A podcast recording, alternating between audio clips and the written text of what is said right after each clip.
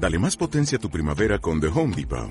Obtén una potencia similar a la de la gasolina para podar, recortar y soplar con el sistema OnePlus de 18 voltios de Ryobi desde solo 89 dólares. Potencia para podar un tercio de un acre con una carga.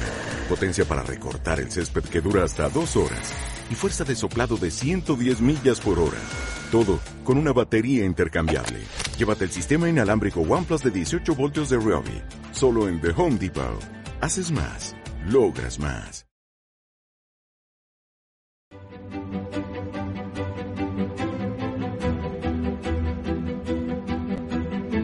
Energy Traders Consulting es un grupo empresarial dedicado a la consultoría energética.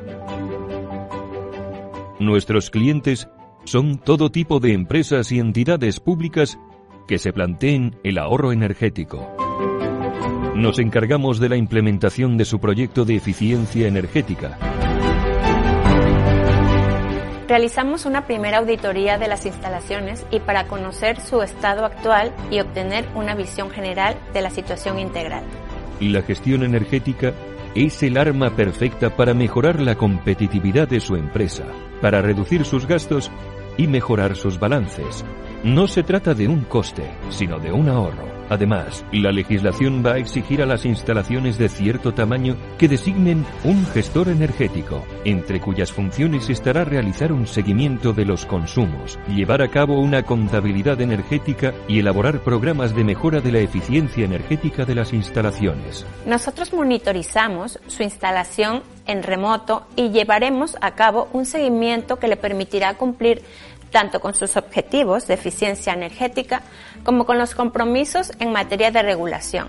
Nuestro servicio de externalización le proporciona un técnico especializado que se dedica a asesorarle permanentemente en todo lo relativo a la gestión energética de sus instalaciones. Nuestro departamento jurídico le mantendrá al día de todos los cambios normativos y se encargará de gestionar todas las reclamaciones energéticas que sean necesarias.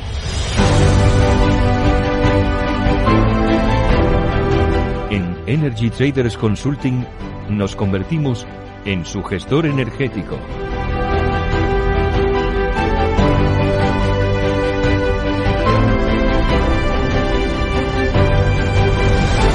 Energy Traders Consulting. Ahorro que suma.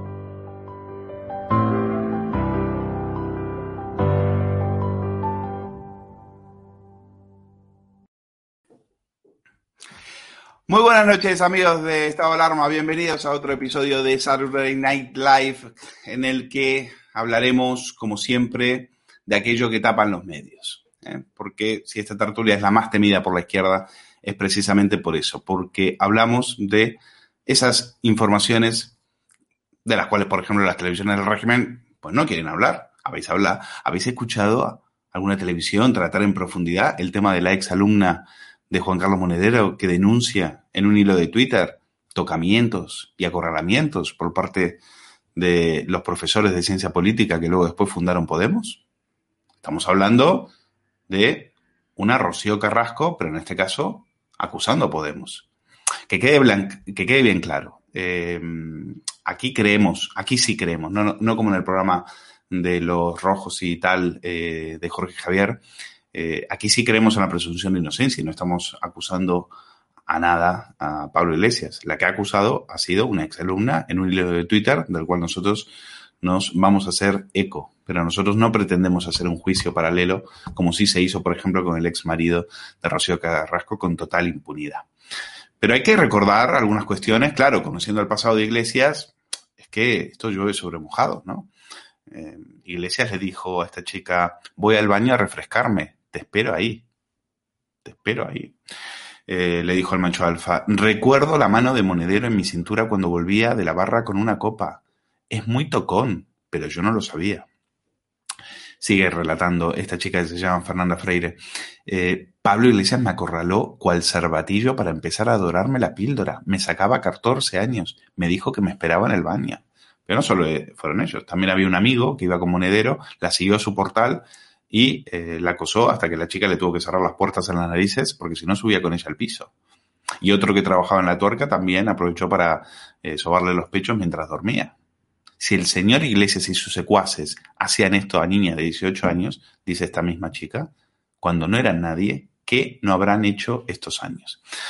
Pues nosotros, evidentemente, tenemos que hablar con esto, por supuesto, como decíamos, respetando la, presunción de inocencia, pues no somos sálvame, pero desde aquí exigimos a la ministra de Igualdad que salga a manifestar públicamente su apoyo a esta, a esta persona. Ella no se considera una víctima, pero nosotros, visto su relato y visto que ella dice que es su Me Too particular, pues entendemos que sí.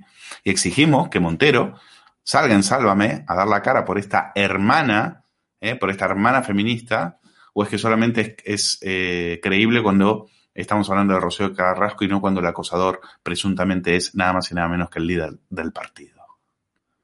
¿No ha dicho la delegada del gobierno contra la violencia de género, Victoria Rosell, más conocida como Misa Aeropuertos, que hay un Estado que debe decirle a las víctimas, yo sí te creo?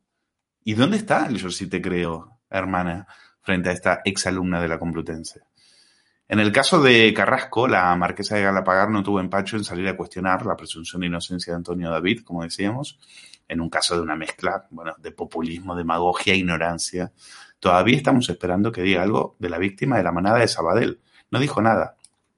Ni tampoco de sus presuntos agresores, unos magrebíes. No ha dicho absolutamente nada. Bueno, sí, ha dicho. Se ha enfadado con el fiscal. Se ha enfadado por el fiscal por hacer su trabajo. Por hacer su trabajo. Que es según Montero, es revictimizar a la víctima. ¿Cómo va el fiscal a demostrar el delito si no se habla de ellos durante el juicio? Lamentablemente es muy doloroso, pero la víctima con mucha entereza asumió los tremendos, los, el, relato y, y supo responder a las preguntas. Es que Montero se carga la presunción de inocencia y también se van a cargar el procedimiento judicial. Ahí de lo que se trata es de llegar, dar tu testimonio y que te vayas a la cárcel. Por cierto, si eres un hombre, claro. Pero por suerte todavía la justicia no diferencia entre hombres y mujeres.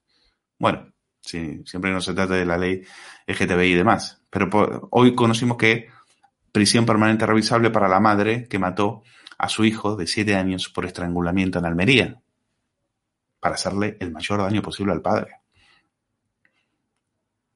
para que después digan que hay una violencia machista o, que, o que son los hombres los que matan a las mujeres por el hecho de ser mujeres. Parece que esa hipótesis, en este caso, pues no se puede aplicar. Menudas feministas. ¿eh? Aquellas con las que ha tenido líos el ex vicepresidente han terminado haciendo carrera en su partido. Porque, claro, cuestionar al machismo de Iglesias es un tabú si pretende seguir gozando de los privilegios de la casta. Y es que, hablando de privilegios, en la sección Caradura sin Fronteras vamos a hablar de Iglesias, como no, ahora exige cobrar la indemnización de más de 5.000 euros como ex vicepresidente. Porque él tiene derecho a una indemnización durante casi 15 meses, que es el tiempo que ha estado en el cargo.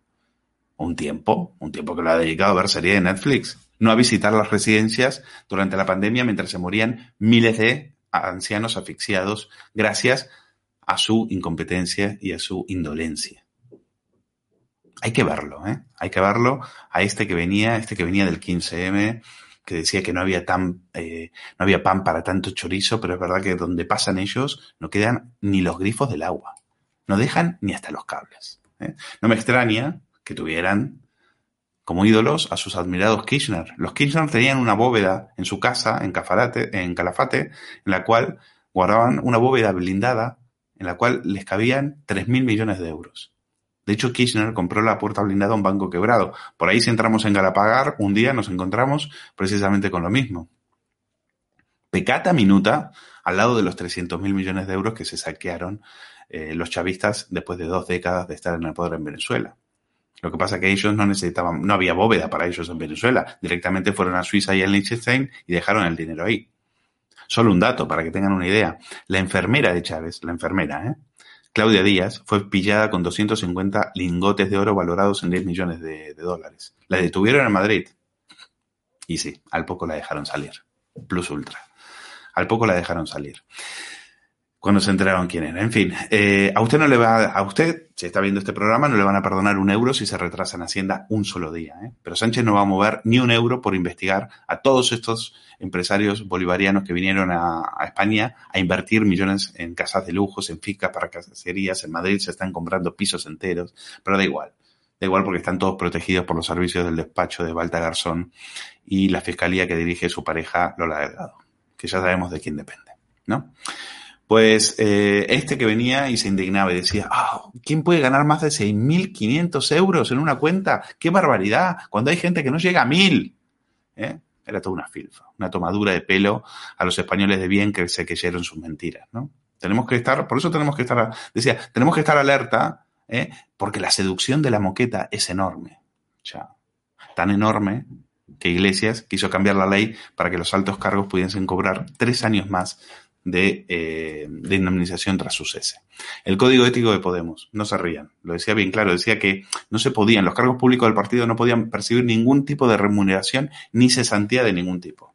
Salvo si se tratara de ellos, claro. Porque el código ético, el, el, papel higiénico en el que lo redactaron, se lo aplicaban a los panelis del PP y a los de Ciudadanos. Eso sí que lo cumplían a rajatabla. ¿Eh? pero no estaba aplicado, no era, no estaba hecho para el amado líder, ¿no? Entronizado en aquel Vista Alegre 3 a la búlgara y demás. ¿eh? En fin, es difícil contener la risa con estos mamarrachos. Eh, por eso me, vamos a pasar una noche divertida hoy con mis invitados a los cuales ya paso a saludar. Es un placer tener a Eduardo García Serrano, Carlos Playón y Hugo Pereira. Gracias por estar conmigo esta noche. Vamos a ver eh, las primeras capturas. En la información la, la, contábamos en Periodista Digital, además estaba, pero la podían leer también en otros medios. Sí. Precisamente la de eh, esta información. Bueno, eh, nosotros titulamos La manada de la Complutense.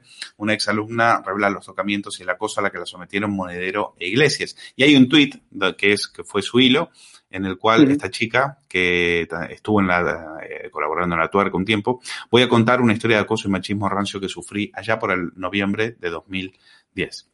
Bueno, Hugo Pereira, tú habrás leído estas, estas sí. informaciones y por supuesto aquí, desde aquí no vamos a hacer un juicio paralelo, respetamos claro. la presunción de inocencia, pero claro, es que uno tiene memoria y uno se acuerda de todo el harén que ha pasado por ahí, etcétera, aunque esta no es el caso, porque esta chica es una que dijo que no, dijo yo por aquí no voy a pasar. Y según ella, hay otras alumnas que también vieron lo mismo o, o tuvieron que eh, sufrir o pasar por lo mismo. ¿Qué está pasando en esa universidad? Eso también es otra pregunta. Es decir, ¿quién, a ver si alguna de estas brigadas feministas se pone a investigar qué es lo que pasa en esa universidad? ¿Esto sigue a día de hoy? Esto pasó en noviembre del 2010. ¿Esto sigue a día de hoy? Es una pregunta que eh, las, eh, las locas estas de la tarta eh, del Ministerio de Igualdad, ya que cobran, ya que ganan fortunas y pastizales, en, en lugar de cuidarle a la niña a Irene Montero, pues podrían contarlo. Eh, Hugo Pereira, tu opinión, ¿qué te parece todo esto? Bueno, pues lo que me parece es que el macho alfa, Pablo Iglesias, Bu, él ve con la EL mayúscula, como lo ponía en el cartel de Podemos, vuelve a estar en otro caso de supuesta, eh, de supuesta, bueno, pues machismo, ¿no? Y repito, en otro caso de supuesto machismo, porque ya hemos visto como Pablo Iglesias, como dirigentes, como personas, como políticos de Podemos, pues se han visto envueltos en múltiples casos de machismo. Y estos que voy a relatar ahora, pues no son presuntos, es decir, son casos que, por ejemplo, lo de Malintero, que ya todo el mundo sabe y conoce, ¿no? Que la azotaría hasta sangrar. O, por ejemplo, cuando el propio Pablo Iglesias le puso la mano delante de la boca a Irene Montero para que no dijera ciertas cosas. Repito, esto es supuesto, pero hay muchos otros casos de machismo de Pablo Iglesias, de, Montero, de, de Monedero, etcétera, que ya no son supuestos, son casos que están más que corroborados de, repito, machismo del macho alfa y de los machos alfas en plural de eh, Podemos, ¿no?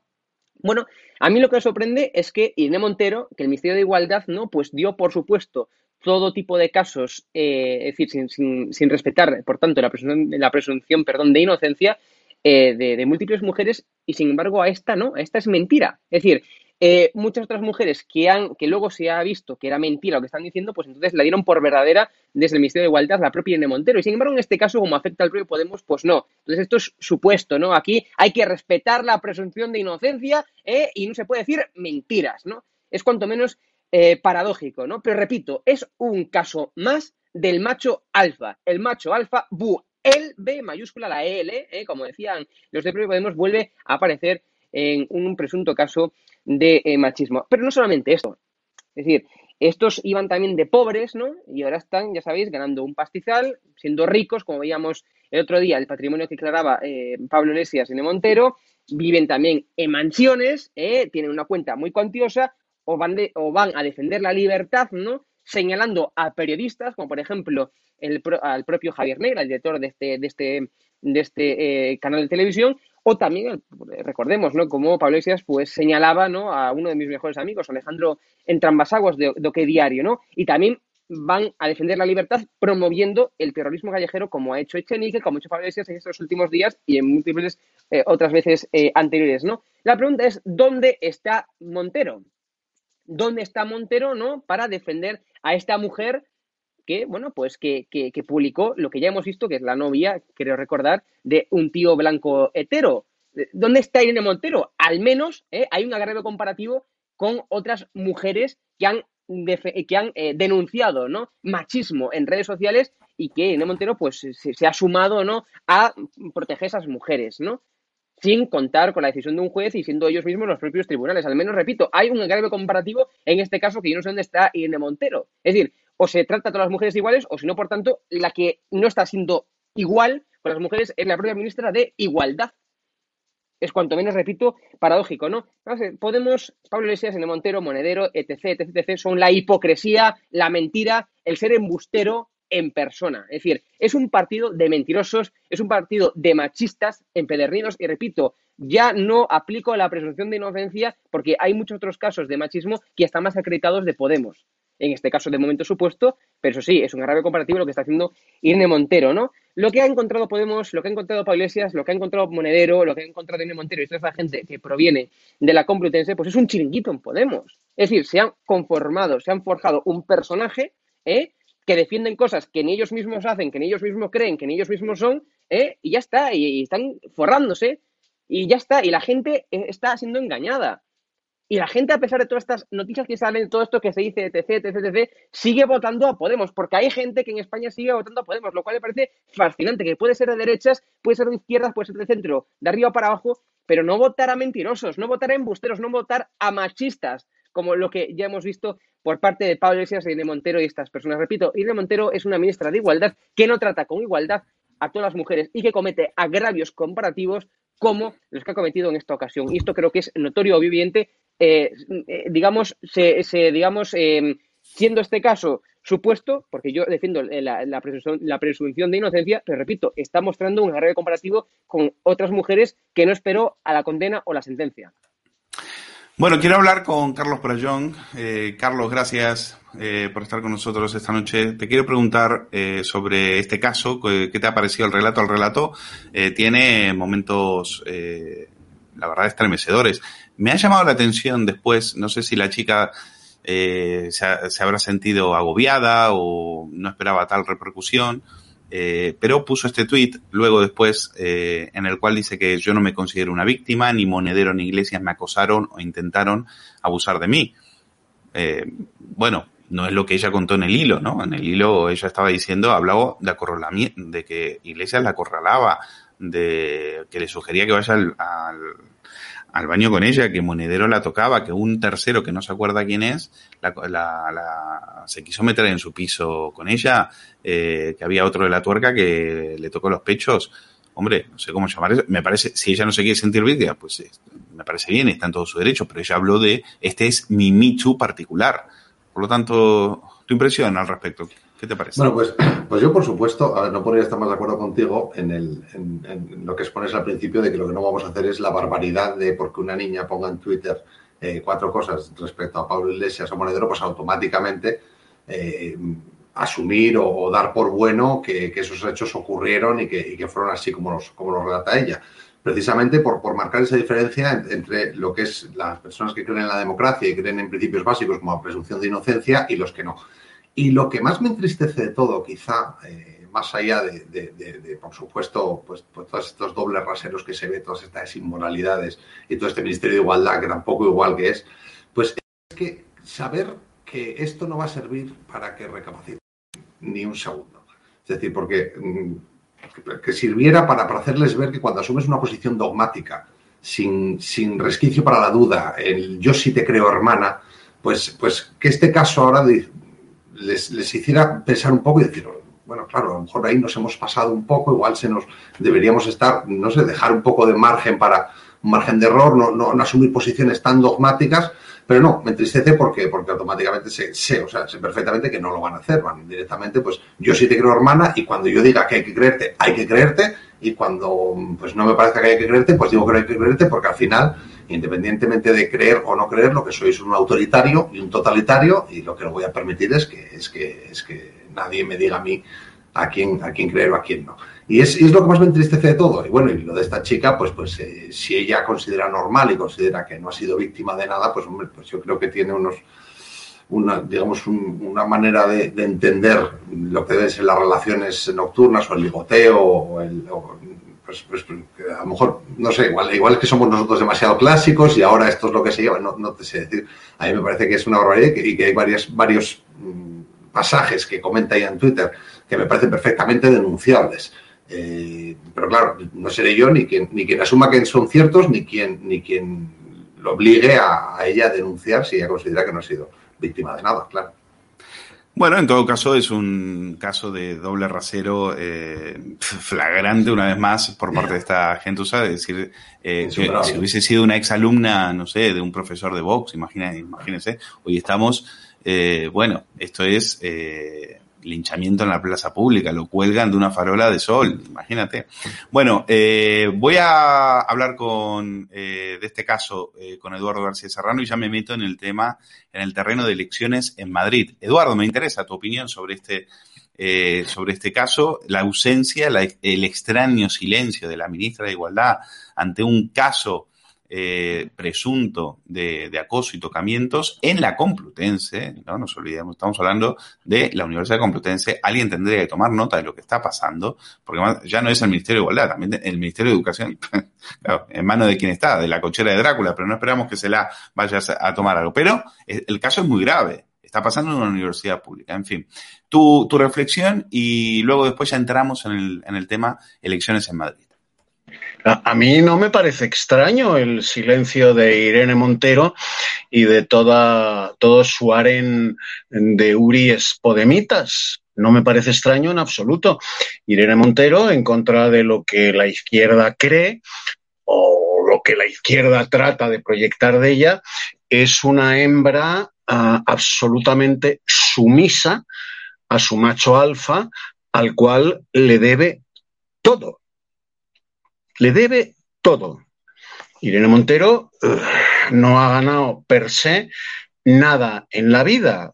Todo lo que tiene se lo debe a su absoluta sumisión, sumisión hasta el tálamo, a su macho alfa.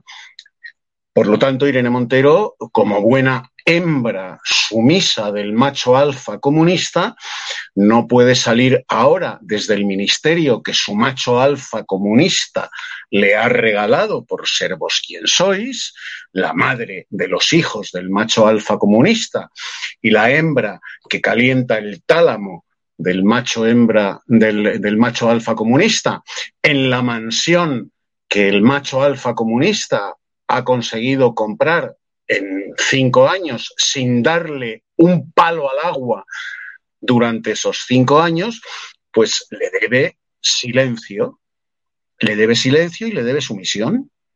Y por lo tanto no dirá nada, como no ha dicho nada de la manada de Sabadell, porque la manada de Sabadell está integrada por eh, emigrantes, inmigrantes magrebíes. Si la manada de Sabadell hubiera estado integrada por exguardias civiles, exmilitares, eh, ex policías, como la manada de Pamplona, eh, y todos ellos eh, españoles eh, desde sus tatara tatarabuelos, pues la hembra del macho alfa comunista eh, hubiera puesto el grito en el cielo, pero como son inmigrantes magrebíes, pues la hembra del macho alfa no dice ni pío. Y no lo va a decir ni de la manada de bárbaros magrebíes, ni de los presuntos ¿eh? acosos y tocamientos eh, sexuales de la cúpula de la Facultad de Ciencias Políticas, ese eh, Stalingrado low de Podemos, en la Universidad Complutense de Madrid. ¿Cómo va ella a osar decir hermana, yo sí te creo. Tú lo has dicho muy bien hace un par de minutos, Luis, si esta chica hubiera denunciado que a ella trataron de meterle la mano debajo de la falda eh, Javier Ortega Smith, eh, Santiago Abascal, eh, Iván Espinosa de los Monteros, hoy, hoy las televisiones estarían ardiendo. Las sedes de Vox estarían incendiadas los militantes, votantes, simpatizantes y candidatos de Vox estarían siendo apedreados no solo en Vallecas, estarían siendo apedreados en El Viso y en la calle Rosales de Madrid. Estarían siendo apedreados por toda España si esta chica hubiera contado que Santiago Abascal trató de meter la mano y que Javier Ortega Smith le dijo vente conmigo al baño pero como han sido los no, eh, Iglesias, Iglesias. Creo que dijiste Javier Ortega. No, no, Iglesias, Iglesias. Iglesias, claro. Iglesias, Iglesias. Digo que, que, si hubieran sido los de Vox estaría ardiendo eh, España. Jorge Javier Vázquez ya hubiera montado un especial en, en esa cloaca abyecta en la que él flota como la mierda, ¿eh? el príncipe de la escoria televisiva, hubiera montado otra, otra farsa como la de la zángana Rocito y el expicoleto chorizo, y estaría bramando, echando espuma por la boca y azufre por la nariz, defendiendo a esta chica. Pero como esta chica ha denunciado que los machos alfas progres, comunistas, defensores de las mujeres, son los que, según ella, trataron de meter la mano, pues silencio absoluto. Silencio absoluto. Y así seguiremos. Y esto pasará absolutamente inadvertido, salvo por este programa y poco más. Sí, sí, sí, pero nuestra, efectivamente nuestra, nuestra obligación era contarlo. Bueno, la que está cayendo en Madrid, ¿eh? estamos en directo y afuera está cayendo la mundial. No sé si se puede escuchar, bueno, si escuchan ruidos es porque está pegando las, el granillo en las ventanas de, mi casa. En fin, eh, es lo que tiene estar en directo y, y, bueno, pero así todo, aunque caigan chuzos de punta, Estado de Alarma sigue aquí eh, ofreciéndoles la mejor opinión y la mejor información. Así que, bueno, quiero eh, entrar en el terreno de la campaña en Madrid eh, mientras cae la, Mundial en, sus calles, hablando de esto, precisamente del último anuncio de Isabel Díaz Ayuso, y quiero comentarlo con Eduardo García Serrano, que muchos preguntan en Estado de Alarma. García Serrano, el gran fan de Isabel Díaz Ayuso, pues quieren, eh, quiero saber, quiero escuchar este anuncio y comentarlo con él.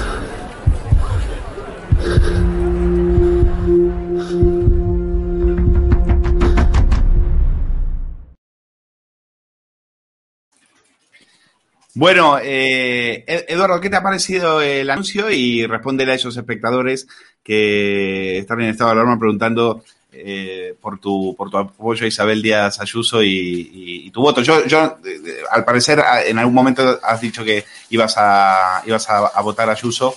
Cuéntanos, cuál, eh, cuéntanos qué te ha llevado a esa decisión y qué te ha parecido este anuncio en particular. Bueno, a mí el anuncio me ha gustado mucho, excepto eh, el último plano del anuncio en el que se ven las siglas del PP, o sea, Poncio Pilatos, ¿eh? que esas son las siglas a las que corresponden las dos P's del Partido Popular, Poncio Pilatos. ¿eh? yo le hubiera quitado esas dos P's de Poncio Pilatos del PP y lo hubiera dejado sencillamente con Isabel Díaz Ayuso. Vamos a ver, yo como mucha gente del chat eh, está diciendo eh, desde su eh, legítimo juliganismo de una, de una formación política u otra, yo no soy un gran fan de Isabel Díaz Ayuso. Yo simplemente considero, considero que en Madrid lo ha hecho bien, lo ha hecho bien, que en Madrid se ha enfrentado sin ningún tipo de complejos, no como el,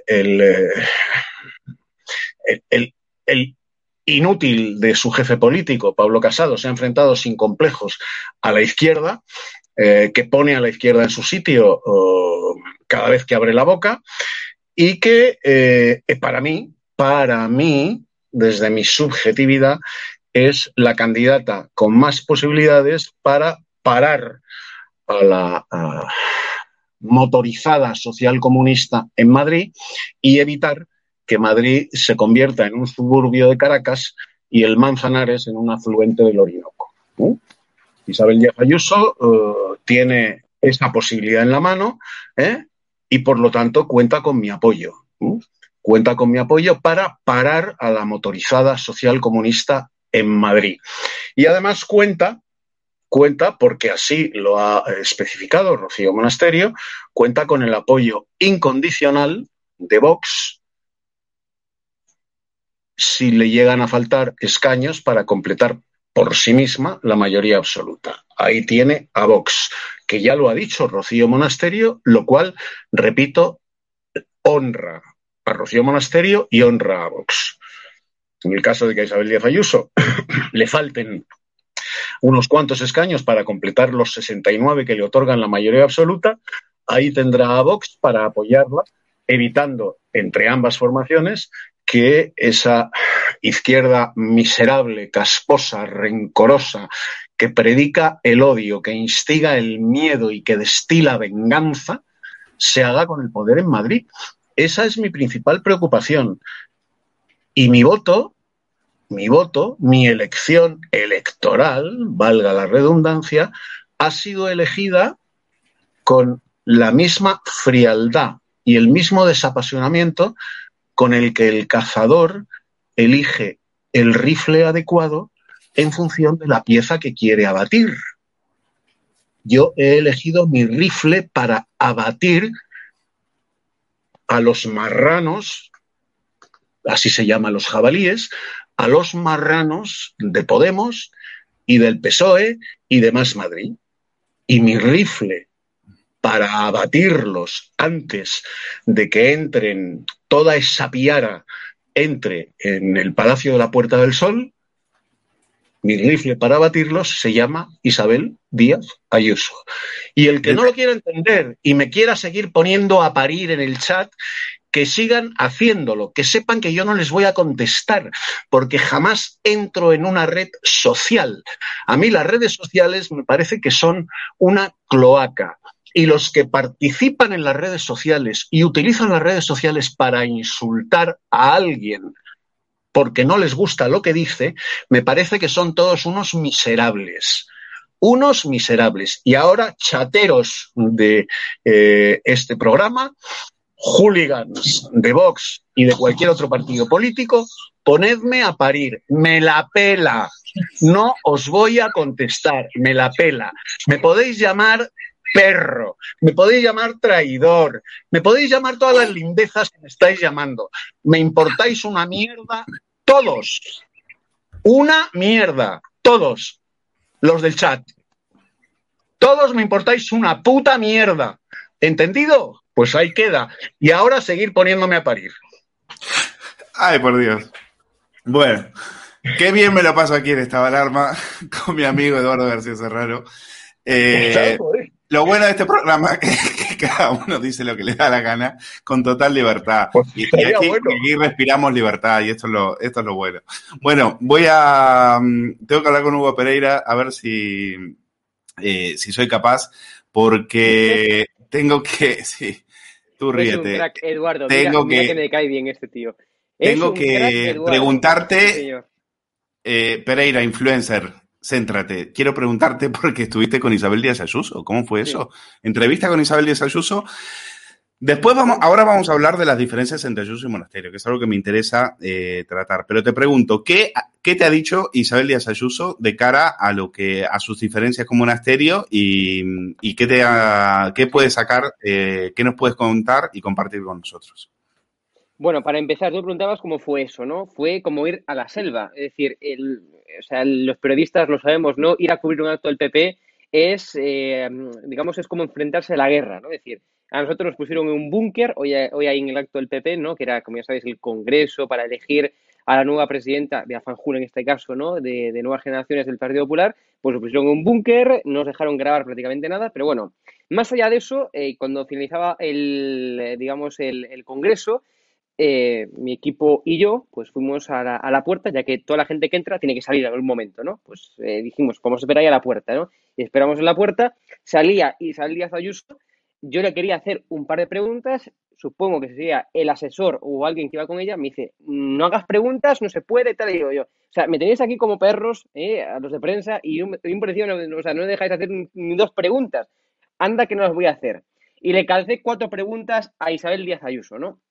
De presidenta, para esto alarma. Se giró, el que me había dicho que no hace un minuto empezó a darle la cabeza y me atendió cuatro preguntas, le calcé cuatro, ¿no? Y una de ellas era por la exclusiva, bueno, por la noticia, ¿no? Que salió hoy, es decir, y me dio una, eh, una contestación en primicia, ¿no? Y era por la lista de Tony Cantó, que el PSOE pues llevó a los tribunales el que se, se hubiera incluido, ¿no? En la lista a Tony Cantó. Bueno, pues ella dijo que evidentemente su lista es completamente legal, su lista es una lista que, repito, que no se puede, eh, digamos, ver nada que sea legal porque se ha hecho, se ha conformado de forma legal y que el PSOE había perdido todo siempre en los tribunales cada vez que había, eh, bueno, pues de, denunciado a Isabel Díaz Ayuso, ¿no?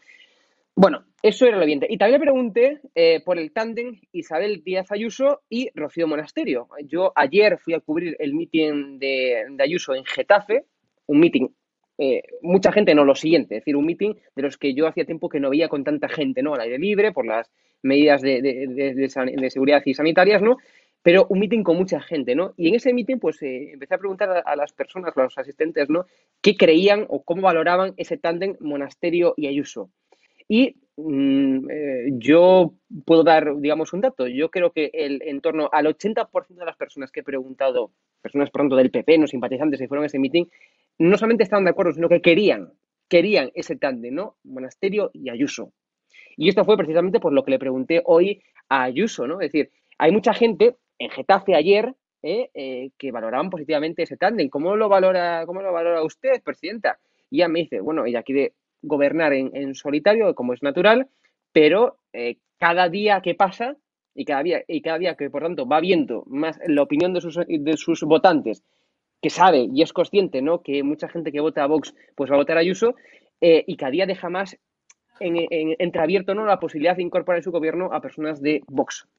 Mm, eh, lo que sí que es cierto y muy a valorar es que nunca, nunca, nunca, las veces que lo he preguntado, y le he preguntado dos veces a Ayuso, eh, una ayer en Getafe y hoy esta mañana por Vox, eh, y en ninguna de las dos ocasiones me, me, rechazó esa posibilidad.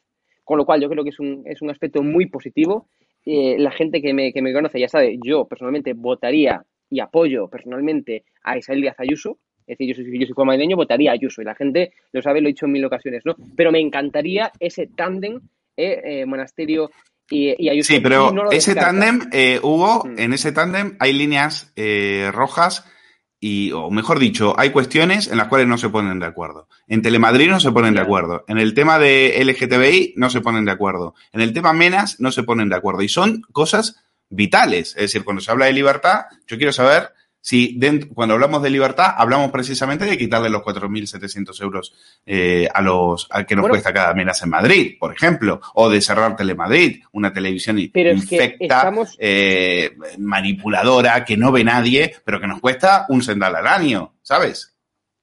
Okay, bueno, eh, estamos... Hugo, quiero preguntarte, sí. perdona, has sí. estado, eh, tenemos un corte sobre lo que pasó esta mañana, eh, Ayuso, Tony Cantó, lo vemos y me lo comentas. Okay eh, la inclusión de Tony Cantó en las listas. ¿Qué, qué opinas? Están obsesionados con intentar echarme las listas abajo, sí. como estaban obsesionados con que no convocara elecciones y me llevaron a los tribunales para impedirlo con triquiñuelas, pero todo el tiempo la justicia me está dando la razón.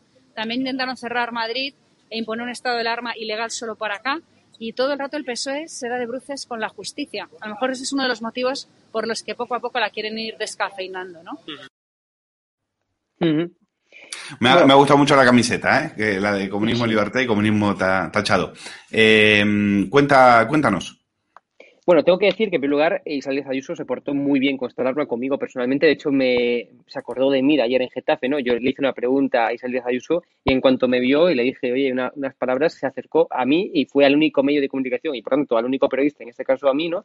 Eh, que ofreció una, una declaración y aparte aguantó como una campeona Ayuso. Es decir, eh, aguantó cuatro preguntas, eh, a pesar de que se tenía ir rápidamente, y, ya os digo, le, encasqueté cuatro preguntas. Y la gente que, se dedica a la comunicación sabe lo complejo que es aguantar a un político cuando tiene que ir, cuando no estaba previsto una entrevista, y repito, le encasqueté cuatro preguntas, ¿no? Fue muy amable conmigo. Y tengo que agradecer a Isabel Díaz Ayuso pues esa, esa amabilidad. Esto lo que acabamos de ver pues era la exclusiva que, que, os comentaba, ¿no? La noticia de Tony Cantó que el PSOE la había, eh, había denunciado ante los tribunales, ya no la Junta Electoral, ante los tribunales, ¿no?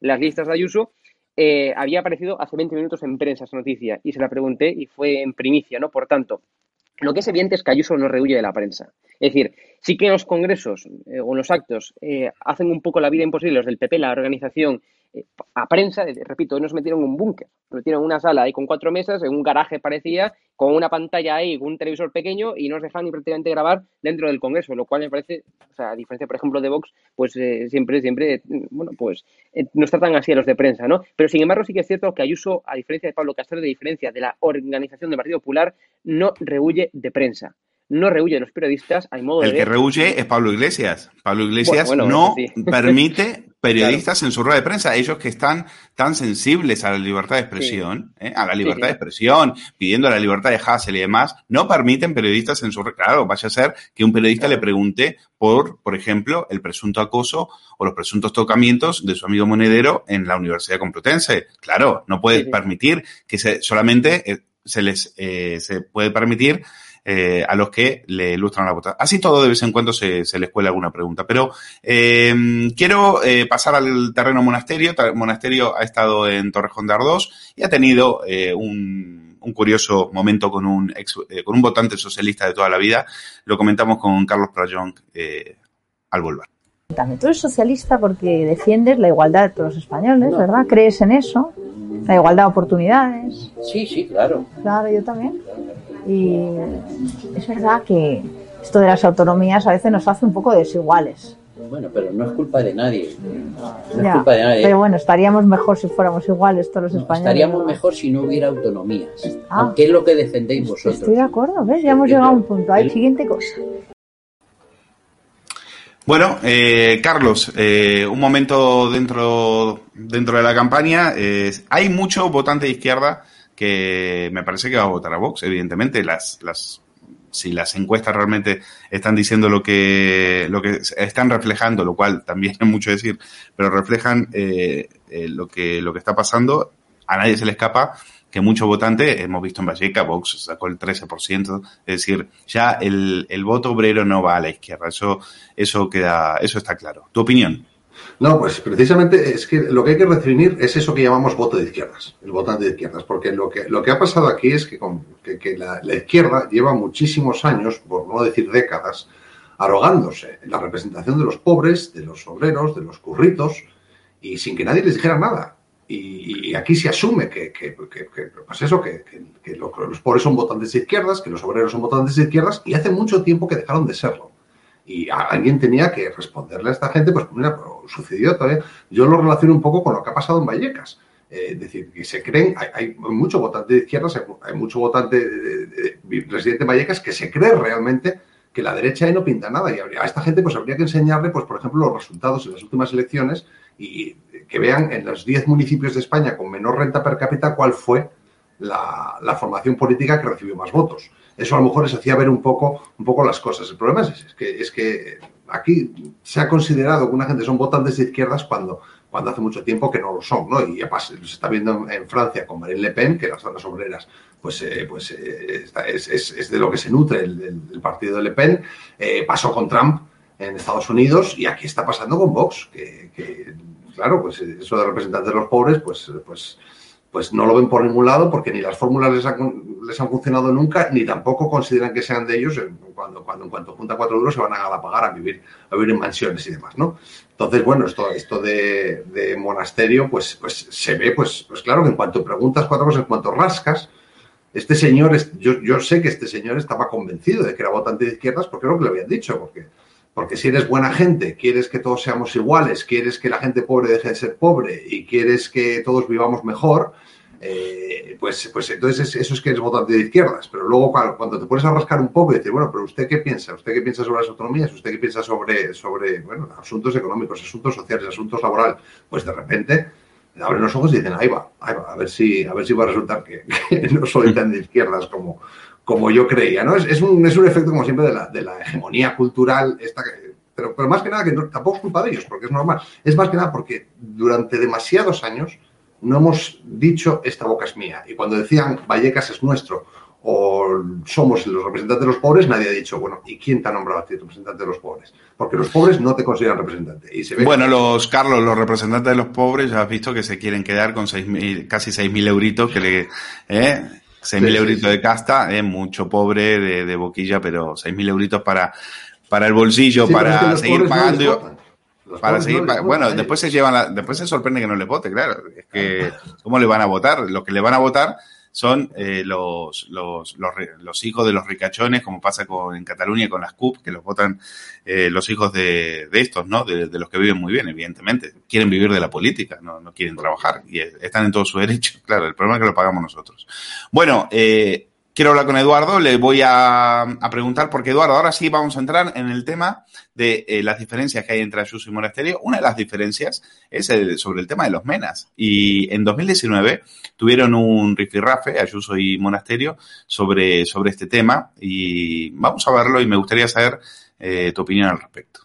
Ayer no habíamos ni conocido la noticia del artefacto y ya todo el mundo aquí se puso estupendo, a unos a tirarse los trastos contra los otros y al final aquí lo importante es, primero, la situación de esos empleados, de esos trabajadores en los centros y también, aunque no les guste, señorías de Vox, la situación de estos menores no acompañados que son, ante todo, no sé dónde queda su moral también cristiana, ¿eh? menores, son menores, es infancia. Digan, déjeme que les diga, señorías de Vox, y hacerme esta pregunta y poner en tela de juicio si pesa más o menos un acto incívico según el origen de la persona que lo comete, tiene otro nombre. Gracias.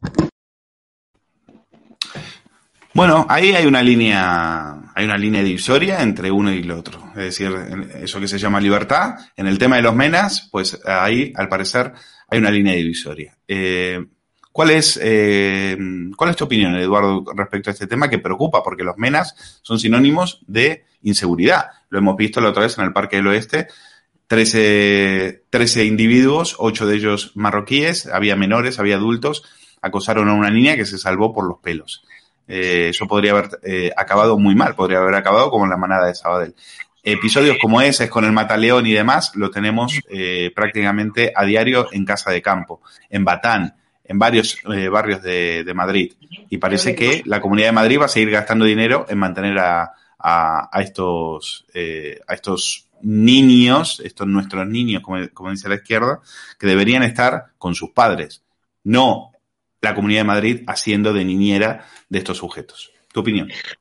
Bueno, ya que Isabel Díaz Ayuso hacía alusión a la moral cristiana, eh, arrojándosela a la cara a Vox por la postura de Vox respecto a la inmigración eh, ilegal, subrayo, ilegal en general y a los menas muy en particular, pues habría que recordarle a Isabel Díaz Ayuso ese precepto cristiano que dice que la caridad bien entendida empieza por uno mismo. Y que con los primeros que hay que ser caritativos, justos, solidarios, y a los primeros que hay que abrigar, a los primeros que hay que proteger, es a tus conciudadanos. Es a tus conciudadanos que son los que te pagan el sueldo, Isabel. A ti y a todos los demás. Y si por proteger a los menas estás desprotegiendo a tus eh, conciudadanos, a tus compatriotas, estás incurriendo en un gravísimo delito como lleva incurriendo toda la clase política española, excepto Vox, con respecto a este tema, en un gravísimo delito de fraude a los compatriotas que te pagan el sueldo por el mero hecho de haberte elegido. Porque es así en todos los países del mundo. Los españoles, primero, por supuesto que sí. Solución para esto, deportación inmediata. Deportación inmediata. Lo que no se puede es acogerlos, darles una subvención, eh, como dicen los norteamericanos, pocket money, dinero de bolsillo, todos los meses, y tenerlos al albur de sus caprichos, viviendo en eh, una serie de residencias institucionales en, la que estos, en las que estos chicos hacen lo que les sale del escroto. Eso es sencillamente suicida. Ese buinismo suicida, esa falsa filantropía, ¿eh? es la que ha conducido a las clases españolas más desfavorecidas, que son los que padecen esa filantropía estúpida de nuestros políticos, incluida Isabel Díaz Ayuso, ¿eh? es lo que ha conducido a esas clases más desfavorecidas a padecer de una manera intolerable la chulería, y subrayo, la chulería del inmigrante ilegal que se sabe protegido por una clase política que está permanentemente traicionando a los compatriotas que les pagan el sueldo que les pagan la nómina todos los meses religiosamente, mientras la mayoría de esos compatriotas nuestros no llegan a fin de mes. Y les pagan sus holgadas nóminas para que legislen a favor del MENA, para que legislen a favor del inmigrante ilegal, para que los suelten como la vanabunta por las calles de España sin oficio ni beneficio y se dediquen, con suerte, a la manta, o sea, a un negocio ilegal, con suerte. Y si no, a otros menesteres que eh, entran dentro del ámbito del Código Penal. Bueno, eh, quiero hablar de otra diferencia, precisamente, es la del LGTBI. Es decir, hay, hay dos leyes liberticidas aprobadas por Cristina Cifuentes en torno al tema de la identidad de género y en torno a a, LGTBI, que eh, Ayuso misma ha reconocido que eh, no le gustan, que hay aspectos de, bueno, hay artículos que no le gustan, pero en ningún momento dijo que eh, la iba a derogar. Vox eh, la ha cuestionado desde el minuto número uno. ¿Será una línea roja? No lo, no lo sé, pero se lo pregunto a Hugo Pereira. Hugo, ¿tú qué opinas? es una cuestión en la cual ahí también tienen notables diferencias. Hoy hablé eh, hoy entrevisté también a Rocío Monasterio y ella se ha mostrado mm. muy crítica con, esta ley. Eh, y yo creo que será una de las condiciones que le pongan a Isabel Díaz Ayuso por, eh, para, para poder gobernar. ¿Tú qué opinas? Yo opino que siendo una persona eh, que me considero libertaria, ¿no? Es decir, tú bien sabes de dónde provengo, uno de, mis profesores fue Miguel Ángel Bastos, pues no puedo estar de acuerdo con estas leyes, como tú bien decías, Luis, liberticidas. Es decir, tanto la ley de LGTBI, el tema de los menas, eh, bueno, y todas estas cuestiones que ya sabéis que están en discrepancia con lo que propugna Vox, ¿no? Es decir, evidentemente no puedo, repito, estar de acuerdo con Ayuso o, con el Partido Popular si lo queréis extender, ¿no? Ayuso dijo ¿no? que está en contra de esto, pero efectivamente, como tú decías, Luis, también eh, no eh, propone derogar esto, ¿no? Con lo cual, decir esto y no decir nada es lo mismo. Es decir, si tú estás en contra, pero luego no propones derogarlo y ir en contra, por tanto, de lo que dice el PP a nivel nacional, pues entonces mejor que no digas nada. Es decir, hacer esto y no hacer nada, pues es lo mismo, ¿no? Entonces, no puedo estar de acuerdo con esto. Eh, y es una de las discrepancias de las algunas discrepancias que tengo con Isabel Ayuso y con el eh, Partido Popular, ¿no? Como ya todo el mundo sabe, y por lo tanto es por lo que defiendo a Vox en muchas cuestiones también, ¿no? Eh, pero bueno, pero yo creo que aquí lo que prima es la gestión. La gestión que hizo Ayuso es que es un ejemplo a seguir. Es decir, la gestión que hizo Ayuso es que lo, lo pone en ejemplo en Milán incluso porque ha permitido conjugar la economía que los hosteleros, que los empresarios, eh, que los pequeños negocios pudieran seguir a flote y, por tanto, permitir sobrevivir a las personas, a muchas personas que viven de los pequeños negocios aquí en Madrid eh, y al mismo tiempo tener eh, la menor tasa de contagios, la menor tasa de, infectados por coronavirus. Repito, Milán lo ponía de, manifiesto. Es decir, es que aquí yo pongo la balanza y en mi caso, pues parece que Isabel Ayuso hizo una gestión, a mi modo de ver, muy interesante, muy bien hecha y ha convertido Madrid no en un espacio de libertad, ha convertido Madrid en un oasis de libertad, en una España cada día más divertida y ha hecho frente, eh, como, como buena feminista que es, porque el feminismo es lo que representa Isabel Díaz Ayuso, ¿no? una mujer valiente con dos narices que plantó cara ella sola, sin contar con el apoyo del partido de Pablo Casado, por supuesto, ni de todo, ni, ni, de Gea, ni, ni de nadie del Partido Popular en, en prácticamente en muchos casos, ¿no? Y plantó cara a, Pedro Sánchez. Y para mí eso de verdad es que vale mucho. Vale mucho. Y con esto no digo que Rocío Monasterio no sea mala, mala, mala política. Rocío Monasterio, repito, me cae estupendamente. Rocío Monasterio es para mí una de las mejores políticas que ha dado este país. Pero repito, eh, o sea, Ayuso ya es presidenta y ha hecho una gestión formidable. Hay pues unas cuantas cuestiones con las que no comparto con Ayuso, pero no creo que eso sea para decir, pues bueno, pues Ayuso lo ha hecho mal, no voy a votar a Ayuso. Pues no, pues no lo quiero realmente. Bueno, vamos a otra gran diferencia que hay entre Ayuso y Monasterio, Telemadrid. Hoy Rocío Monasterio me lo ha dicho a mí en una entrevista, yo voy a cerrar Telemadrid, lo tengo claro, son 80 millones de euros al año, no nos lo podemos permitir, es, eh, es un gasto innecesario, teniendo en cuenta que es una, aparte una televisión que no ve nadie, pero Isabel Díaz Ayuso, en entrevista con Periodista Digital, dijo que, eh, eh, que Telemadrid era eh, era algo que un elemento de cohesión entre los madrileños. Bueno, eh, difícil pensar que una televisión que no vea a nadie puede cohesionar algo, pero bueno, eso es lo que dijo eh, Ayuso. Vamos a ver algunas de las informaciones que tenemos que comentar. a ver, por ejemplo, esta. los madrileños también queremos saber si el matrimonio Ferreras va a seguir haciendo caja después del 4 de mayo, porque ellos tienen una productora y ahí veían, ponla de vuelta, Richard, si puedes, gracias. Porque ahí veían que, eh, ahí ven el abrazo de Ferreras con el director, ese flaquito con el que habla, ese es el director de Telemadrid que le hizo la vida imposible a Ayuso desde el minuto uno eh, a favor de Aguado. Bueno, se llama José Pablo López, en Periodista Digital hemos denunciado sus chanchullos y ahí lo tienen en, en la marcha del orgullo gay, abrazado con Ferreras, no es para menos, ¿eh? son 300, más de 300 mil euros lo que se lleva la productora del matrimonio con Telemadrid. Y, eh, eh, bueno, más informaciones como esta que vamos a ver ahora. Vox en 2019 lo decía bien quedado, es un despilfarro de dinero público y hay que cerrarlas. bueno, ha, ha cambiado de opinión con respecto a Televisión Española, ya no quiere cerrarla. Pero con Telemadrid, en eso Monasterio ha sido muy clara. Carlos Playón, tu, tu opinión al respecto. ¿Tú crees que hay que cerrar Telemadrid, sí o no? Eh, yo creo que sí, habría que cerrar las televisiones públicas, todas una detrás de otra, por el orden que a ti te parezca más oportuno. Eh, ahora bien, eh, eso no quiere decir ni que lo, que lo vayan a hacer, ni Vox ni el PP. Yo, estamos aquí hablando, intentando hablar lo que pueden ser líneas rojas, lo que pueden no serlo entre Monasterio y Ayuso, yo creo, sinceramente y honestamente, que Ayuso y Monasterio se necesitan.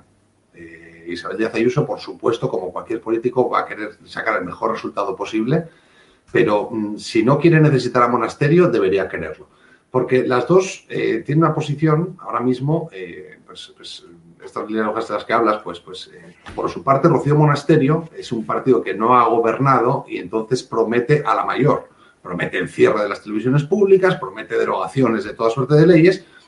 Y por, el otro lado, eh, Isabel Díaz Ayuso pues está sometida a una disciplina del partido eh, que, es, la que es, ¿no? Entonces, por opine lo que opine sobre la ley LGTBI de Madrid, pues como la aprobó el PP en Madrid, pues tampoco se puede posicionar en contra, ¿no? Va pues, un político del PP prometer que va a derogar una ley que, que, puso en vigor, que entró en vigor con el PP, ¿no? Entonces, entonces eh, Rocío Monasterio necesita Ayuso, necesita gobernar con Ayuso para, mm, pues, digamos, tener una coartada o una excusa cuando luego, pues, algunas de sus promesas no se puedan realizar. Porque pues, yo estoy recordando, yo soy buena, como buen asturiano, recuerdo cuando Cascos pensaba cerrar eh, la televisión, la TPA, la televisión pública asturiana que habían abierto y por supuesto esa televisión no se cerró porque al final pues llegas a gobernar y pues como, como decía el, como decía Juncker, ¿no? El, nosotros sabemos lo que hay que hacer, lo que no sabemos es cómo hacerlo y salir reelegidos cuatro años después. Entonces, pues, pues aquí pasa un poco eso, pues, pues, pues digo, el monasterio pues necesita pues decir, oye, es que, es que digamos, tener Ayuso de coartada o de excusa para no cumplir la totalidad de su programa y Ayuso pues, para todo lo contrario, para cumplir la mayor totalidad, la mayor parte posible de su programa a pesar de que se lo intentase impedir el Partido Popular, que todos sabemos, pues, pues claro que no, que, sabemos lo que, lo que, la fiabilidad que, que, da un programa firmado por el Partido Popular, ¿no? Entonces, entonces, pues se necesitan precisamente por lo contrario, una para, para tener una excusa cuando no pueda cumplir programa y otra para mm, poder cumplir eh, e incluso en contra de las directrices del partido, de la disciplina del partido que ya hacía esta sometida. Es muy interesante ese enfoque de Carlos Prayón. Y vamos a entrar ya, eh, Carlos, prepárate, ponte el cinturón porque entramos en zona bizarra. Eh, le, vamos a escuchar a Yolanda Díaz elogiar al comunismo. Elogiar al comunismo es verdad que no es nada sorprendente teniendo en cuenta que uno enciende Movistar y te sale Pop Pop también elogiando el comunismo y mil tíos que han puesto ahí con un bocadillo y una Coca-Cola aplaudiendo y diciendo que sí, que les parece genial, que lo que falta en España es más comunismo, ¿no? Unos descerebrados que no conocen la historia de este país y no tienen la menor idea de lo que, de, lo que ocurrió en los años 30 y mm, nos sorprende teniendo en cuenta también quién es la, directora de la ministra de, Educación y a quienes hemos tenido como en otros eh, en otros ministros. Eh, vamos a escuchar a Yolanda Díaz eh, elogiando al comunismo. Es un tema de comunismo, más de comunismo o de libertad. Soy de trabajar por el bien común, que es el que me han enseñado en mi casa. En mi casa me han enseñado esto que quizás el comunismo es la, eh, es la democracia y es la igualdad, ¿no? Por favor, no frivolicemos, ¿no? Yo creo que no está el país para estas cosas. Sí, efectivamente, no frivolicemos, te lo diríamos a ti, ¿no? Eh, Yolanda, no frivolizar con la ideología eh, más asesina, criminal y que ha masacrado a más individuos en toda la historia. La que frivolizas en todo caso eres tú. Pero lo que me asusta, Eduardo, es que suelta esta perlita una persona que va eh, muy elegantemente vestida, rubita, buenos modales, simpática, eh, viste como Evita Perón y solo le faltan las joyas y los abrigos de pieles que tenía eh, el hada rubia, como le llamaban.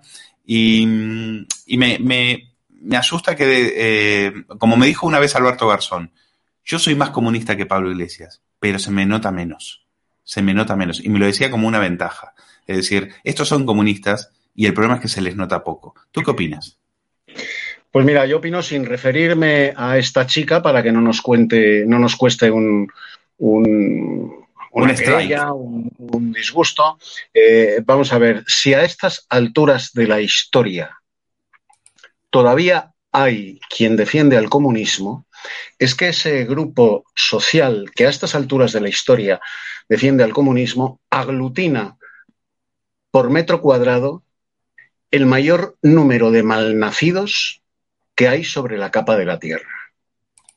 Porque basta con acercarse brevemente, no digo en profundidad, brevemente a la historia del comunismo desde 1917 hasta hoy día, para que esa historia te abrase para que esa historia te abrase. Yo le diría a esta hembra del harén podemita de Pablo Iglesias y de Monedero, le diría, como Ortega, a ver, jovencita, suba usted al encerado, coja el puntero y señáleme en el mapa mundi un solo país, un solo país, desde 1917 hasta nuestros días, durante más de un siglo en el que los comunistas hayan puesto sus zarpas y sus pezuñas, en el que haya un grado de libertad, de prosperidad, de democracia y de igualdad equiparable a cualquier país de la Europa occidental. Uno solo. Dígame este uno solo y la dejas en bragas.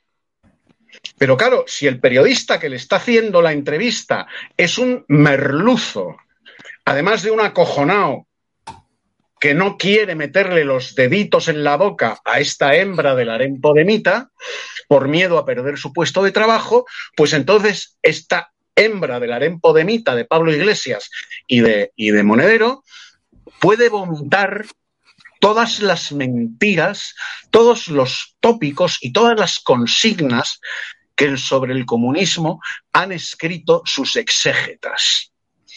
El comunismo es una doctrina atroz, perversa, que no persigue la libertad de los hombres, que no persigue la prosperidad de los trabajadores, que no persigue la eh, eh, igualdad entre las clases sociales de los estados en los que gobierna.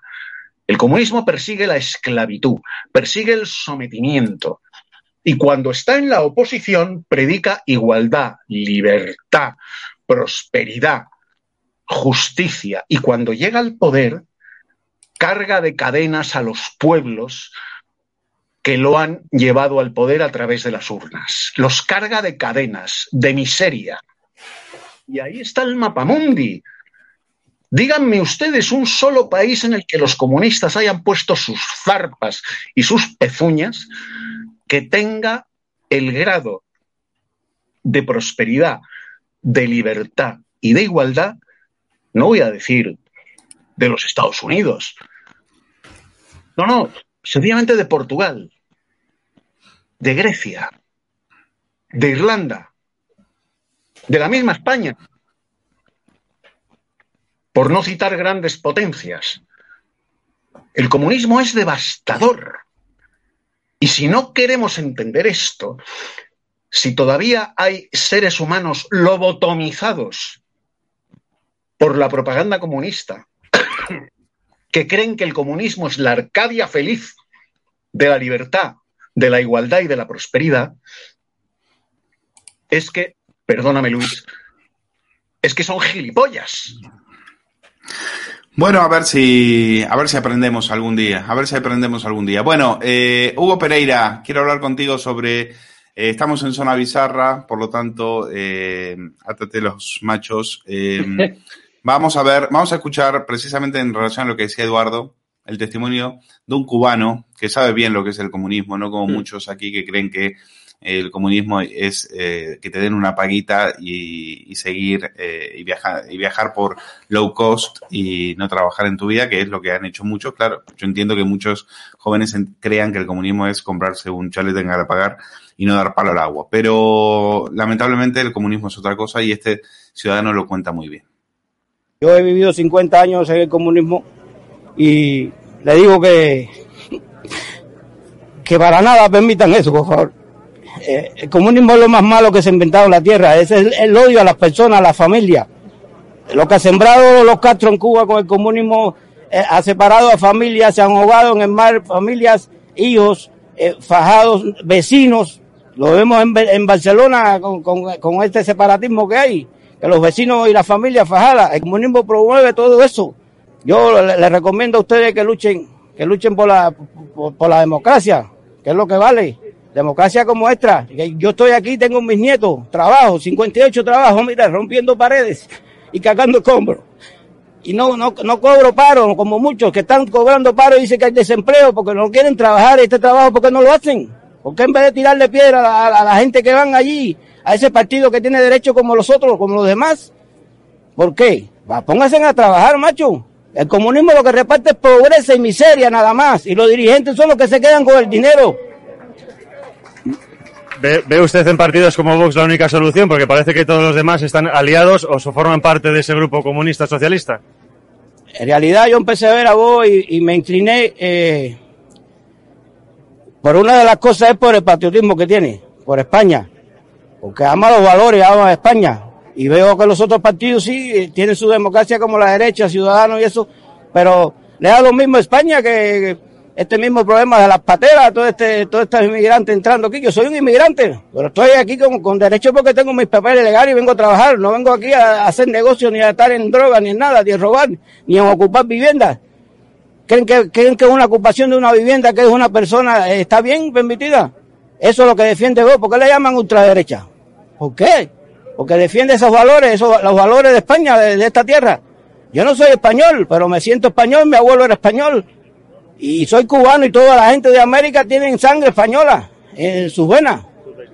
Y entonces, tengo mis nietos aquí pequeños, yo no quiero un comunismo en España. No, si tengo que morirme aquí con los que están a favor de, de eliminar el comunismo, me muero. Porque quiero algo bueno para mis nietos que están bueno, es eh, fabuloso, es emocionante ¿eh? el relato de este, de este hombre. Eh, claro, a él no le van a venir a contar lo que es el comunismo, evidentemente. le van a venir a contar. Otros lo, lo estudiaron en las clases de, de monedero mientras se iban de, a, a, tomar copas y, y, te decían, espérame en el baño, eh, o te espero en el baño. Eh, Hugo Pereira, bueno, eh, el, comunismo es insostenible, ¿no? Por, múltiples cuestiones, ¿no? Uno porque está basado en la envidia, uno que está basado en, la, en, la, mentira, ¿no? Y esto ya creo que es evidente. Pero también luego hay dos cuestiones, yo creo que ya de, con estas, solamente con, dos cuestiones, ¿no? Con dos eh, temas, ¿no? Pues eh, ya se puede decir que el comunismo es inviable, ¿no? Uno es el cálculo económico, la inexistencia de precios, en su defecto la existencia de precios pantalla o precios fantasma, ¿no? Que no corresponden a, eh, digamos, bueno, pues a números reales, ¿no? Que están basados en el mercado, pues el cálculo económico hace imposible, ¿no? sostener el comunismo. Asimismo, también lo hace la, eh, la, falta de información. Es decir, en el comunismo tiene que haber un agente, un planificador central, ¿no? Que organice la economía, los recursos, la vida, incluso, repito, la vida privada de las personas. Eh, pues claro, carece de información. Un gobernante, como podéis comprender, ni yo mismo, yo no mismo, no sé, no sé ni prácticamente toda la información de mi familia, cuanto más como un gobernante va a saber la información de todos y cada uno de, de, sus habitantes y cómo bueno, pues organizar la economía, organizar la vida, organizar todo, ¿no? De una, de una, de una forma planificadora, central, ¿no? Eh, es imposible, es inviable, no se, no, se, no se tiene esa información. ¿eh? Por tanto, es imposible eh, que el comunismo sea, sea, sea viable, ¿no? Y luego, hoy, eh, hoy por la tarde he tenido el placer de acompañar a Alex en Trambasaguas de, de OK Diario a título personal, ¿no? No fui como, como periodista, sino que fue a título personal a un acto eh, de libertad de Bolivia de libertad, de pro-libertad, ¿no? Para luchar contra la dictadura que hay ahora mismo eh, de Arce, ¿no? Que es el perrito faldero de Evo Morales, sí, esa persona que ya sabéis que sacaba fotos con Pablo Iglesias y es uno, eh, es uno de los, eh, bueno, pues de, las personas que más admira, ¿no? Pablo Iglesias y él mismo lo dijo, ¿no? Bueno, pues para luchar contra la dictadura de Arce, perrito faldero, repito, del dictador y del pedófilo Evo Morales, bueno, pues hay que hacer una, una, una campaña mediática en todos los países del mundo para luchar contra este comunismo ¿no? que está infectando al mundo entero. Argentina está como está, ya todo el mundo sabe, está en default, eh, acabará seguramente, ¿no? Como, como eh, Cuba o como Venezuela, Bolivia, por desgracia, y Dios no lo quiera, pero mucho me temo que sí, acabará también como Cuba o como Venezuela, España, quiera Dios que no, pero mucho me temo que sí también acabará en gran parte como Venezuela y como Cuba si esto no lo paramos cuanto antes. Eh, es decir, hace falta mucho trabajo, hace falta defender profundamente la libertad, luchar profundamente por la libertad, porque es un bien que de verdad nos costó mucho en antaño conseguirlo y ahora nos damos cuenta de cuando no teníamos esa libertad, ¿no? Eh, y no y de verdad y no la valoramos y no la valoramos no y tenemos que valorarla cuanto más hoy hablaba repito con bolivianos eh, aquí en Madrid, ¿no? En un acto y me contaban cosas verdaderamente muy emocionante, ¿eh? eh estaba viendo en Twitter el, eh, las fotos pre, han premiado a Alejandro Estrampasaguas y nos da, nos da muchísima alegría por el trabajo que ha hecho este periodista. Crack, no ha sido fácil dar la cara, ha estado en Bolivia durante mucho tiempo y, y él solo y él es y otros pocos grande, grande. denunciando las corruptelas de Evo Morales, que es al que aquí en España se le ha recibido a cuerpo de rey, al que se le ha eh, permitido todo tipo de y, legitimado todo tipo de, trope, de tropelías. Bueno, vamos al último vídeo de, mm, de, ya estamos terminando, el último vídeo de esta zona bizarra. Macarena Olona respondiéndole a Uprepio Padula sobre una cuestión muy, bueno, para, para el tertuliano muy espinosa. Para nosotros una bobada como un piano. ¿Qué le diría a su hijo si este viene y le dice que es gay? Escucha sexista, homófobo, etc. Yo le voy a hacer una pregunta personal, muy directa. Eh, si su hijo en un determinado momento le dijera que es gay y que quiere casarse o adoptar con su pareja, hombre, ¿usted qué haría? ¿Qué le diría a su hijo en ese momento? Pues, propio, como bien supongo que sabes por qué me haces esta pregunta, yo soy mamá primeriza, una bendición a mis 40 años, un milagro. 17 meses. 17 meses. Y eh, es un hijo varón. Déjame que te diga de entrada que yo lucho y Vox lucha para que una pregunta como la que me estás haciendo sea absolutamente irrelevante en España. Sea impensable que nadie pueda preguntar porque sea completamente irrelevante. A mí me gustaría que fuera irrelevante, por eso se la pregunto. Para y quitarme fíjate, de dudas. fíjate la primera afirmación que te hago como dirigente política de Vox y como Vox. Ojalá, y nosotros luchamos mucho, llegue el momento en España en el que esa pregunta sea absolutamente irrelevante. Y si ya, y voy a entrar algo que no suelo hacer en el plano personal para contestarte porque no quiero eludir tu pregunta. Por esto te voy a contestar algo personal. Si mi hijo el día de mañana viniese a casa y me dijese, mamá, soy gay, actuaría de la misma forma si no conociese a su pareja que haría si me dijese, eh, mamá, tengo novia. Actuar con inteligencia. Y es decirle, quiero conocer a tu pareja, porque lo siguiente que haría es eh, intentar ser, desde luego, la suegra preferida para no perder a mi pollito. Pero esto te lo respondo Ya, igual pero que si me matrimonio dijese... sí, adopción sí, o matrimonio no, y adopción Nosotros, no en parejas propio- del mismo sexo. Cuando los medios de comunicación y otras formaciones políticas no tergiversan nuestro mensaje, se escucha alto y claro y no hay ningún atisbo de, de- de demonización hacia personas que eh, mantienen eh, relaciones con personas del mismo sexo. Nosotros lo que defendemos es igualdad de derechos en España, algo que está garantizado en la Constitución. ¿A quién demonizamos? Y lo decimos alto y claro, a los chiringuitos subvencionados, a un lobby, Bueno, el ese- lobby LGTBI, que pretende, y te lo digo como mujer, porque también pretende hacerlo conmigo, un feminismo malentendido representado por la señora Irene Montero. A mí no me hace pasar por víctima por el hecho de ser mujer nadie, y mucho menos una ministra que no sabe ni por dónde le viene el aire, y que como mujer está muy perdida. Antes de acabar, porque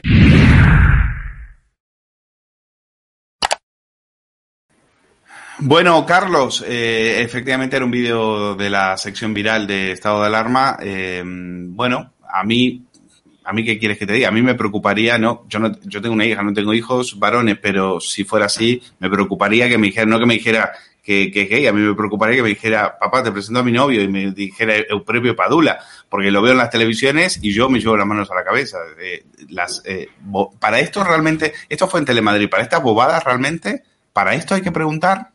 Eh, es decir, ¿realmente entienden, creen que Macarena Luna es una pregunta, es una pregunta que hay que hacer? Es una bobada como un piano.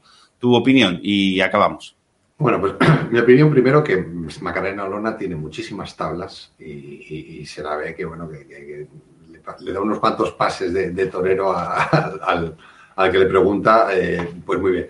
Y, no entra al trapo al que, al que, quería, al que quería otro que entrase. Eh, respecto a la cuestión de fondo, mira, si algo se evidencia en la respuesta de Macarena es que por mucho, por mucho que digan, eh, eh, Macarena tiene todo menos totalitarismo. Porque, porque, claro, esa pregunta se la hacen, se la hacen porque, porque como, como el totalitarismo cada vez está más inmerso, cada, vez está más, más extendido, pues todo el mundo se piensa que una postura política o un, o un punto en un programa electoral es, es lo que vas a hacer como madre, en- porque, porque claro, pues sabes que si le preguntas a Irene Montero, pues Irene Montero, lo que ella quiere hacer con sus hijos lo va la voy a imponer por ley. Y, y en cambio, Macarena Olona pues distingue muy bien lo que es eh, ser un representante político, lo que es un diputado y un representante de sus votantes, y otra cosa es ser madre. Y ella, pues como madre, pues va a hacer lo que más le convenga a ella como madre para, y, a su relación con su hijo, que coincidirá, pues por supuesto, como referencia sí, pero coincidirá en mayor o menor medida con las leyes que pretenda eh, que, que alcancemos todos juntos para, para ser un referente de convivencia para toda la sociedad en su conjunto. ¿no? Entonces, esa distinción que hace Macarena, yo creo que sí que lo que evidencia es eso, es, es que, es que, que esto no es un sistema totalitario y que una cosa han de ser los puntos de un programa y otra cosa de ser la relación personal de uno. Y me parece, bueno, mm, pues, pues ella sin, sin, o sea, me parece, pues, pues lo que te digo desde un principio, ¿no? Las tablas que tiene, porque por supuesto no se pone, no entra a valorar si hay discrepancias entre lo que ella piensa como madre y, y- y el programa de, de Vox, y por supuesto no entra en absoluto en el, en el, en el callejón sin salida en el que le quieren meter a este tío, ¿no? Bueno, pues efectivamente, una pregunta, una bobada, pero bien cobrada, porque cobra de todas las televisiones. Y, y me parece que es eh, donde, donde hay que poner el, donde hay que poner el foco. La próxima vez propongo también que cuando tenga a la fiscal Lola Delgado, le pregunten también por qué dijo que Marlaska era un maricón. Eso, sería bueno. No sé si se va a atrever a preguntarlo, pero también lo dejamos eh, sobre la mesa. Carlos Prayón, Eduardo García Serrano, Hugo Pereira, gracias por habernos, eh, por haber estado, haberme acompañado durante esta eh, tertulia. Ha sido un auténtico placer, como siempre nos lo hemos pasado muy bien. A todos los que habéis estado en el chat, eh, también gracias por, eh, por vuestros comentarios y vuestros apoyos. Les queremos, les queremos a todos. Aquí se respira libertad y cada uno puede decir lo que, lo que, dele- lo que le dé la gana. Y, y- y por eso estamos aquí. ¿eh? El día que no lo pongamos a hacer, pues eh, nos, eh, nos quedaremos en, en casa viendo Telemadrid o alguna de estas eh, eh, basofias informativas. Así que os mando un saludo a todos. Les agradezco muchísimo. Gracias a Richard en la eh, realización.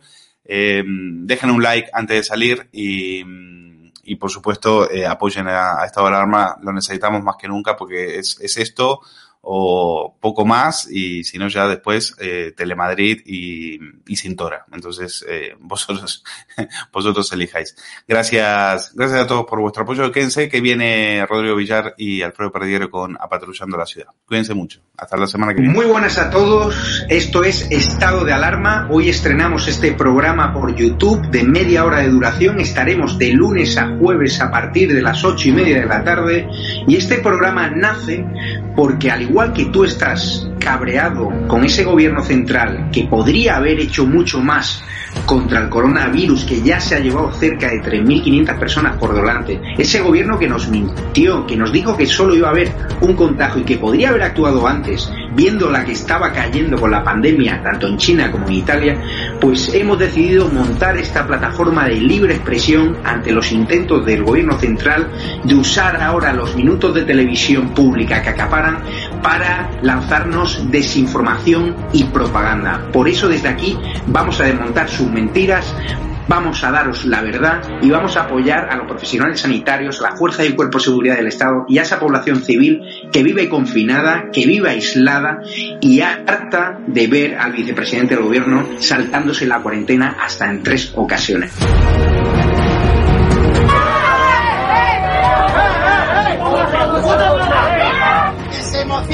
Cuando patean a los antidisturbios. Daros la enhorabuena por vuestra valiente labor, eh, conscientes de que lo teníais todo en contra, a pesar de eso habéis perseverado y está claro que vuestro éxito reside en que defendéis la verdad, en que defendéis la libertad y por tanto yo os quiero emplazar a que sigáis en esa línea. Quiero felicitar a todo el equipo de Estado de Alarma por este año de periodismo de investigación y sobre todo por ese trabajo en un formato nuevo, diferente, arriesgado, que tanto nos entretiene y nos cuenta del día a día de la actualidad política en nuestro país. Han tirado botellas, nos han tirado huevos, botellas de cristal, nos han llamado de todo, Negre te vamos a arrancar la cabeza, Santiago Pascal te vamos a matar. Bueno, muchas felicidades a Estado de Alarma por este año dando la batalla en YouTube y en Internet en general.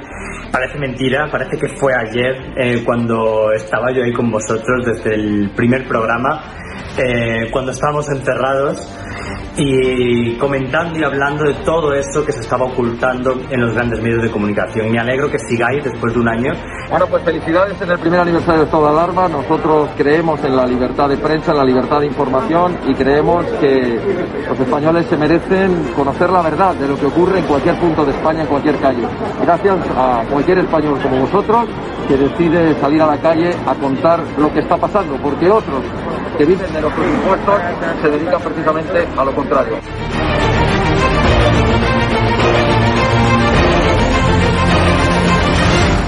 El presidente de Vox, Santiago Pascal, aquí en exclusiva con estado de alarma. Quiero saludar a mi amigo Javier Negre y a todo el equipo de Estado de Alarma por un nuevo año de éxitos y que sean por lo menos 10 más, que no os calléis nunca nada, que sigáis en la línea que estáis haciendo y como decimos en mi tierra, siempre fuertes, que vosotros tenéis tres cojones como nosotros.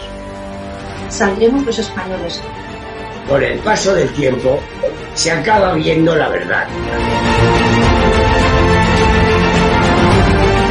Muchísimas felicidades a Estado de Alarma por vuestro aniversario. Seguid defendiendo la libertad y un fuerte abrazo. Mm, solo puedo tener palabras de, de agradecimiento a Javier, de demostrar pues una vez más que cuando todo se pone difícil, cuando la gente dice que, que no puedes, ahí estáis.